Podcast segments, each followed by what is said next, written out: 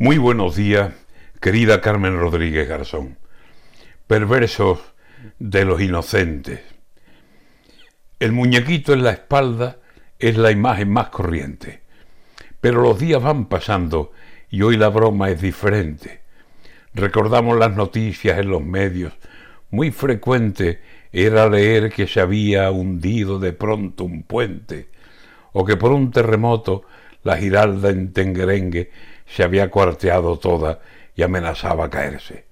O ponían en portada que un futbolista de élite fichaba por un equipo y éramos tan inocentes que más de uno caía en la broma.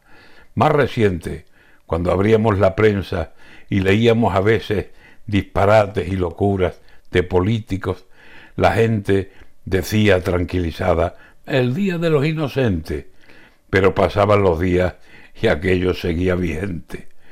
¿No parece inocentada que durante muchos meses el recibo de la luz haya subido cien veces?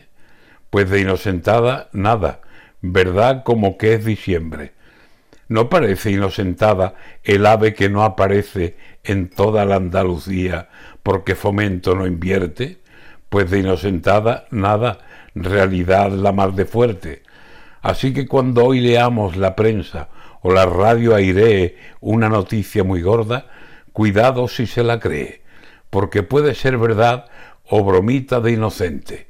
Y de inocente hemos ido muchas, muchísimas veces, y la realidad nos dio con su verdad en la frente. Así que mucho cuidado con el día y con la gente, que verdades muy contrarias, por broma, pueden leerse y grandes buenas noticias pueden ser para inocentes.